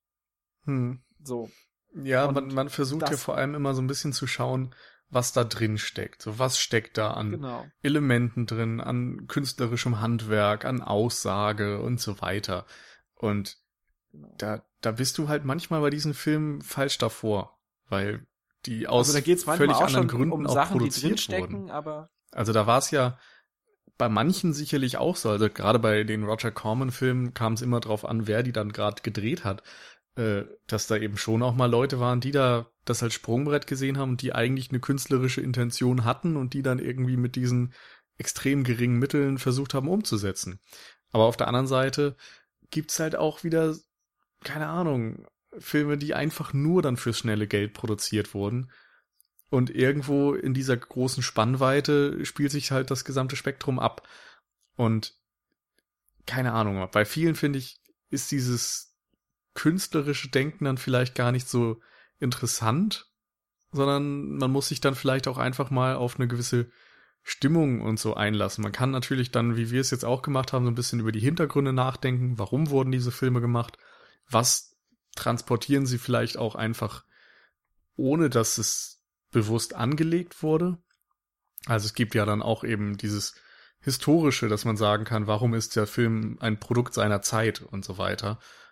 Und da denke ich, eignet sich Faster Pussycat Kill Kill auch ganz gut, weil er eben gerade mit äh, der sexuellen Revolution in den 60ern und so dann doch ein paar in Elemente in sich trägt, die interessant sind, sowohl was Darstellung als auch Empowerment und so weiter angeht. Von den anderen Trash-Filmen, die ich gesehen habe, ist es so, also wir haben teilweise früher in meiner WG das mal so gemacht, dass wir uns am Wochenende hingesetzt haben, ein bisschen Bier getrunken haben und so weiter und einfach irgendeinen typischen, weiß ich nicht, Schwarzenegger, Van Damme Film, sonst was angemacht haben. Da haben wir auch mal Death Race 2000 geguckt, der ja auch, glaube ich, von Roger Corman zumindest produziert wurde, mit Sylvester Stallone unter anderem. Und das war halt so ein Ding, mit dem kannst du schon Spaß haben. Also wenn du in der richtigen Stimmung bist und einfach irgendwie nur so einen feuchtfröhlichen Abend haben willst und dich ein bisschen teilweise über diese Absurdität des Gezeigten lustig machen kannst und dann in, in dieser Haltung bist, dass du teilweise mit dem Film lachst, teilweise über den Film lachst, dann kann das schon wirklich Spaß machen, aber es ist eben auch nichts, wo du nachher unbedingt viel mitnimmst. Und Faster Pussycat Kill Kill ist jetzt auch ein Film gewesen, wo ich ja nicht komplett die ganze Zeit gut unterhalten war und eben nicht die ganze Zeit mich drüber gefreut habe, aber es gab schon ein paar Elemente, wo ich irgendwie doch ja, eine Verbindung hatte, wo ich dachte, ja, irgendwie funktionieren manche Sequenzen dann doch ganz gut, weil sie einfach irgendwie so drüber sind oder so absurd einzigartig vielleicht auch, weil man eben, wenn man sich sonst Filme ansieht, nichts Vergleichbares bekommt. Also ich habe in Faster Pussycat Kill Kill mehr gelacht als in Deadpool und Guardians of the Galaxy zusammen. Ja, guck mal. Ja. Wenn das mal nicht heißt, für, für mehr Geld bekommt man nicht mehr Witze. Ja. Ist natürlich nicht äh, so bei auf, auf der Cinecouch. Genau. Hier bekommt ihr nur die beste Unterhaltung für mehr Geld. Ja. Aber ähm, also ich, wie gesagt, ich glaube, das ist halt einfach vom vom vom Ansehen her, genauso wie du es gerade gesagt hast, Nils, dass man zum Beispiel diesen Film einfach einlegt und sich dann nicht so auf diesen Film konzentriert, sondern macht mal irgendwas anderes, spielt mal zwischendrin Bierpong mit der WG und und schaut dann so alle 20 Minuten mal wieder hin. Und die Story ist ja dann auch eben so unelaboriert, dass es auch überhaupt gar kein Problem ist, wenn man mal so für 10 Minuten nicht hinguckt. Weil ob man jetzt hinguckt oder nicht, man versteht genauso wenig diese Abhandlung, also die, die äh, Struktur, der dieser Film folgt. Äh, und dann ist es immer eher so dieser Moment. Also ich hatte auch das Gefühl, dass dieser Film unglaublich fragmentiert ist, dass so äh, jede Einstellung quasi so für sich genommen äh, gefilmt wurde und so kein kein Fluss zwischen diesen diesen äh, Szenen geherrscht hat, Außer sondern die das Untersicht. ist immer nur wie so ein Ich glaube, es gab ungefähr wie was? 90 Prozent Untersicht in diesem Film. ja, Also, dass ja, die, dass man die, halt die Brüste immer noch dass du halt so diese Froschperspektive der Kamera einnimmst. Ja, Ja. einerseits das, aber andererseits natürlich auch so um dieses äh, diabolische, machtvolle ein bisschen hervorzuheben. Mhm. Also wenn du Leute von unten zeigst, dann haben sie ja immer eine größere körperliche Präsenz. Ja. Aber ansonsten hat so jede Einstellung für sich gewirkt und, und nicht so, okay, wir haben jetzt so einen Einstellungsfluss. Gerade so in Dialogen. Und dann hat es für mich schon immer so gewirkt, okay, und jetzt kommt diese, diese One-Liner, jetzt kommt der, diese, diese eine Line, die ganz lustig ist. Und ähm, auch allein durch diese, diese Isoliertheit der jeweiligen Sachen wirkt es halt irgendwie, hat es einen humorösen Effekt auf mich gehabt. Weil es immer so war, also dadurch hat es noch viel künstlicher gewirkt, diese Reaktionen, weil sie irgendwie so ganz starke emotionale Reaktionen haben, die schauspielerisch schlecht dargestellt waren, äh, wo du überhaupt gar nicht wusstest, worauf. Also dass dann diese Frau da sitzt und dann einfach mal eben schnell loslacht. Oder die dann sagt, hey, baby, I got you. And you know what? This is the point of no return.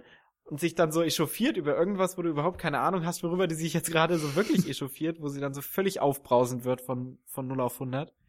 Ähm, und das wirkt halt einfach durch diese Isolierung und durch diese, diese Alleinstellung von den anderen Sachen schon sehr, sehr lustig. Und genauso wirkt dieser Film, glaube ich, einfach lustig, wenn du mal immer reinguckst und dann irgendwas siehst, was gerade super absurd ist in dem Moment.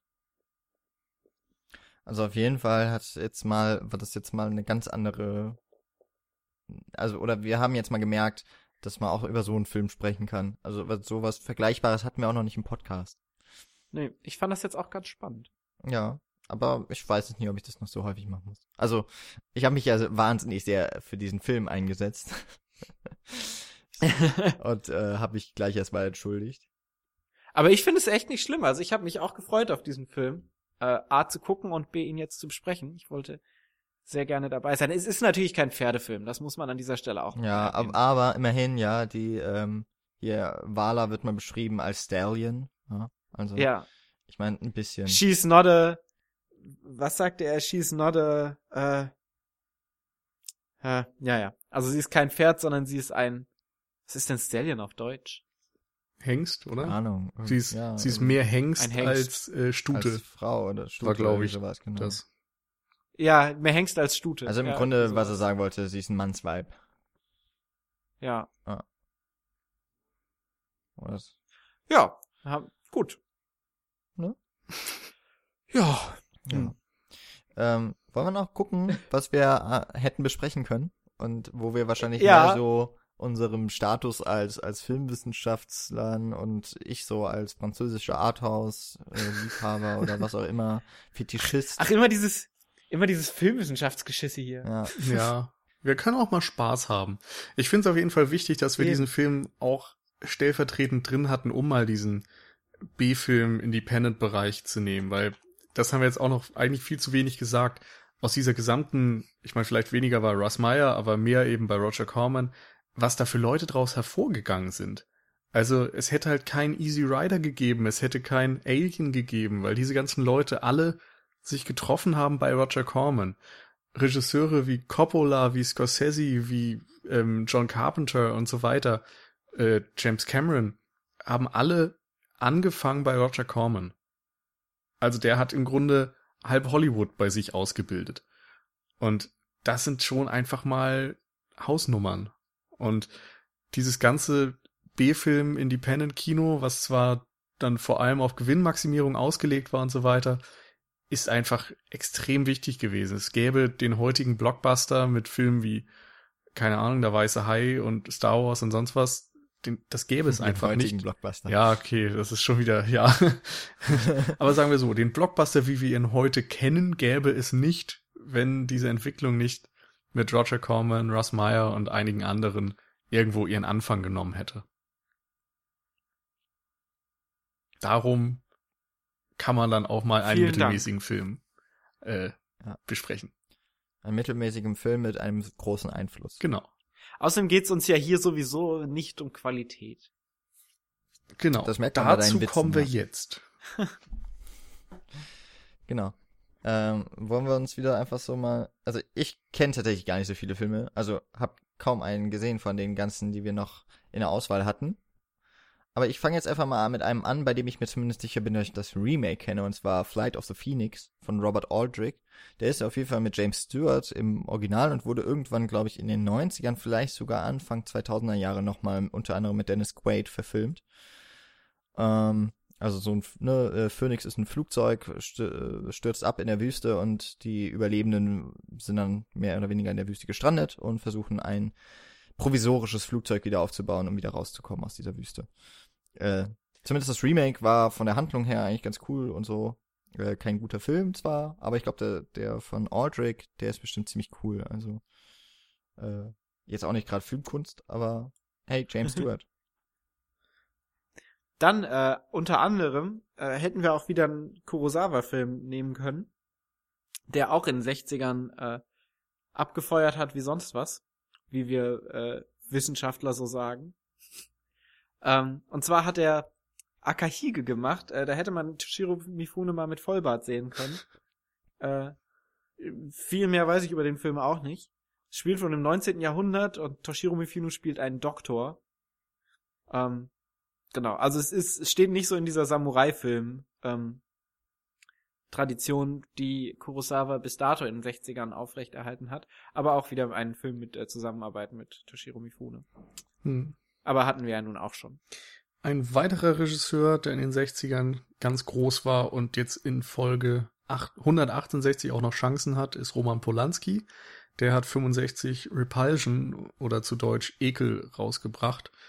Äh, ein Film, der total super sein soll, den ich aber auch noch nicht gesehen habe. Mir ist gerade aufgefallen, also ich habe jetzt mich nicht wirklich vorher informiert, ob ich Filme aus dem Jahr 1965 kenne, aber von unserer Vorauswahl habe ich echt keinen gesehen. Sehr gut, geht mir auch so. Ja, Dito. Ja, deswegen, das wird jetzt alles, das geht jetzt hier Schlag auf Schlag mit größter Präzision und größtem Wissen weiter, was wir hier vorstellen. Ähm, wir waren eben bei einem Doktor, kommen wir noch zu David Leans Dr. Chivago.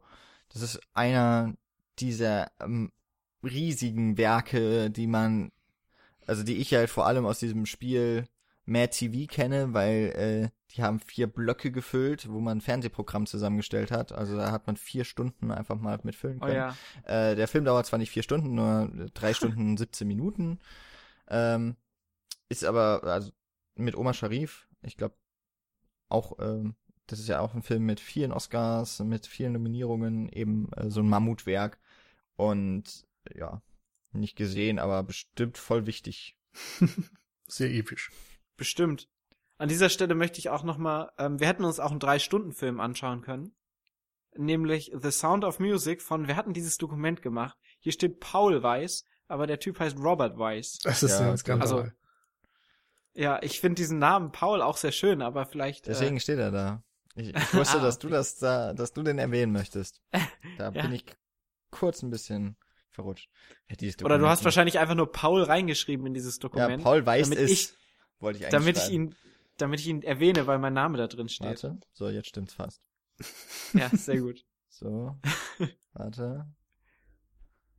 Das ist jetzt für die Zuhörer auch ganz besonders spannend, mir zu sehen, wie du jetzt das in diesem Dokument umschreibst und ich dabei zusehe, wie du dieses Dokument Kann, umschreibst. Ja, kann ich mal darauf hinweisen, dass ihr dieses Dokument irgendwie bearbeitet habt, bevor ich in den Skype-Chat gekommen bin? Ich habe das nicht mal vor mir. Aber gut, dass es Ah, das gibt, dass das existiert. So und schön, dass wir das zum ja. jetzigen Zeitpunkt feststellen. Denn Das die. Cine Also Couch Jan und ist ich immer perfekt durchgeplant. Das muss man mal festhalten. Ja. Die Redebeiträge von Jan und mir hatten wir vorher hier alle schon so aufgeschrieben, wie wir sie jetzt gesagt Ja. deswegen war das so strukturiert. Ich hoffe, ich habe euch das schön Genau. kaputt gemacht. ja. Hat das haben. funktioniert? Genau. Also The Sound of Music. Ja. Gut. Ein, ein Remake übrigens von irgendeinem deutschen Film. Ich weiß nicht, Ah, wissen wenige. an. Ähm, gut, dann nenne ich jetzt noch Pierrot Le Fou. Das wäre nochmal ein Godard-Film gewesen, von dem ich zumindest Ausschnitte kenne. 11 Uhr nachts heißt er auch noch auf Deutsch. Äh, hat ziemlich schöne Bilder. Also die Wow. paar, die du kennst. Genau. Die du jetzt auf IMDb angeguckt hast beim Nee, Durchsehen. ich weiß nicht, ich habe ja mal in der Uni dieses Godard äh, Pro-Seminar mitgemacht Ach ja. und da haben wir halt auch über den gesprochen und ich weiß, dass ich glaube, das ist die Arthouse Close-Up. Nee, Quatsch, Mhm. diese Studio Kanal Collection. Da Also, gibt's immer so gewisse Blu-rays, die äh, drin vorkommen und der Trailer, der hat auch immer schöne Bilder aus Pierrot Le Fou. Äh, Sound of Music, äh, gerade um das gerade nochmal, ich habe gerade nochmal kurz recherchiert, er hat tatsächlich, war der Oscar-Abräumer des Jahres. Ja. Also er hat Best Picture und Best Director gewonnen und dann äh, Best Sound, Best Film Editing und Best Music. ja, Sound of Music sollte wohl auch Musik. ähm, Ja. Dann ein, ein wunderschöner deutscher Titel mal wieder. Ein Haufen toller Hunde.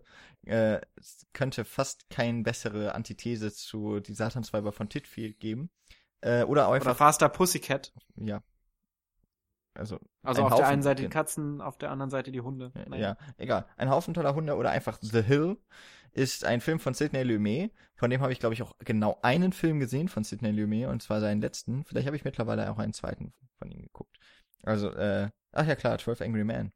Ähm, haben, haben wir den schon mal besprochen? Ich glaube, Ich glaube, äh, im 12 Angry Men kam mal in der Kammerspielfolge vor. Ja. Ja. Ja, jedenfalls Sidney Lumet, ganz großer, äh, gehört auch mit zu den Hollywood Mavericks, also so die Leute, die ja eben auch so 60er, 70er Jahre dann Filme gemacht haben, er aber auch schon vorher und darüber hinaus. Äh, The Hill ist mit Sean Connery in der Hauptrolle und den hatten wir ja mit äh, als James Bond auch schon vertreten. Wir bleiben beim Vollbart. Ähm, und dann äh, sind wir, glaube ich, auch fast durch. Ne? Mhm. Orson Welles hat nämlich noch einen Film gemacht. 1965. Und zwar Falstaff. Wie er, äh, oder Chimes at Midnight, was sein Originaltitel ist. Was heißt denn Falstaff? Vielleicht heißt es auch Falstaff. Oder Falstaff? Falstaff. Das ist auf jeden Fall die Rolle von Orson Welles. Ja. Naja, also Chimes at Midnight äh, von Orson Welles, der ähm, Shakespeare behandelt. Mehr weiß ich auch nicht. Ja. Also, Aber Orson Welles hat einen Vollbart in seiner Hauptrolle, die er wieder spielt in seinem eigenen Film. ja. Damit wären wir auch voll durch. Ja. ich bin ähm, auch voll durch. Ja. Also, wir sind alle noch ein bisschen geplättet von Faster Pussycat Kill Genau. Kill, das war uns alles viel zu schnell zu Pussycat und zu Kill. Ja. Ja. Aber das heißt ja nicht, dass ihr total geplättet seid. Ähm, und wenn doch, dann seid ihr wahrscheinlich einfach nur sowas von überzeugt, dass dieser Podcast toll ist, dass ihr viel mehr über uns erfahren wollt. Das könnt ihr machen auf verschiedensten Arten und Weisen. Also ihr könnt über uns mehr erfahren, wenn ihr bei cinecouch.net reinschaut. Da könnt ihr äh, auch immer mal was noch zu den Folgen lesen, was wir so schreiben, wenn ihr nicht bei iTunes oder bei welchem Podcatcher auch immer euch die diese Infos durchlest, die wir äh, da noch mit veröffentlichen. Die stehen auch auf unserer Seite. Da sind dann auch noch nützliche Links, wenn uns welche über den Weg laufen oder zugetragen werden, die natürlich verlinkt werden. Außerdem könnt ihr uns bei Facebook liken, bei Twitter folgen und bei iTunes abonnieren. Wir sind auch auf verschiedensten anderen Radio, Internetkanälen und wie auch immer man das nennt, vertreten. Könnt ihr alles auf unserer Seite nachgucken. Außerdem findet ihr die Patrons auch auf unserer Seite und könnt natürlich selber einer werden. Ihr könnt uns bei Patreon bespenden, äh, Cine, also patreon.com slash cinecouch und äh, da haben wir ganz schöne, wie wir finden, Möglichkeiten. Ihr könnt aber natürlich spenden, was ihr wollt, auch ein Dollar. Warum nicht? Ich meine, tut doch nicht weh, oder? Oder? Bekommt er halt keinen Witz. Ja, das stimmt. Äh, ist vielleicht besser so. ähm, jedenfalls könnt ihr das gerne tun. Ähm, wir freuen uns über jegliche Art der Unterstützung. Das reicht vom Weitersagen beim äh, Kommentieren oder äh, hier Sterne abgeben bei iTunes bis hin zum Amazon bestellen und eben Patreon oder PayPal oder Flatter bespenden. Freuen wir uns über alles. Und natürlich freuen wir uns auch sehr gerne auf eine Diskussion mit euch.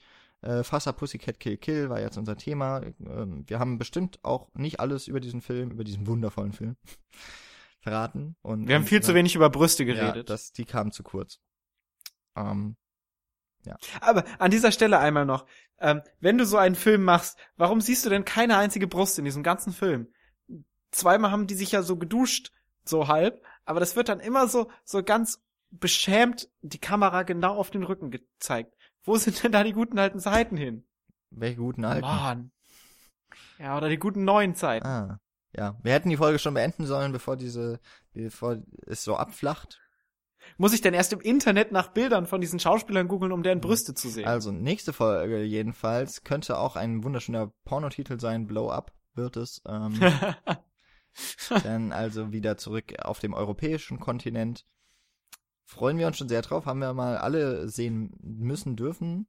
Und ich bin mal gespannt, äh, was der Film jetzt bei einer erneuten Sichtung noch einmal bereithält für uns. Das ich finde, wir sollten unseren Dozenten einladen.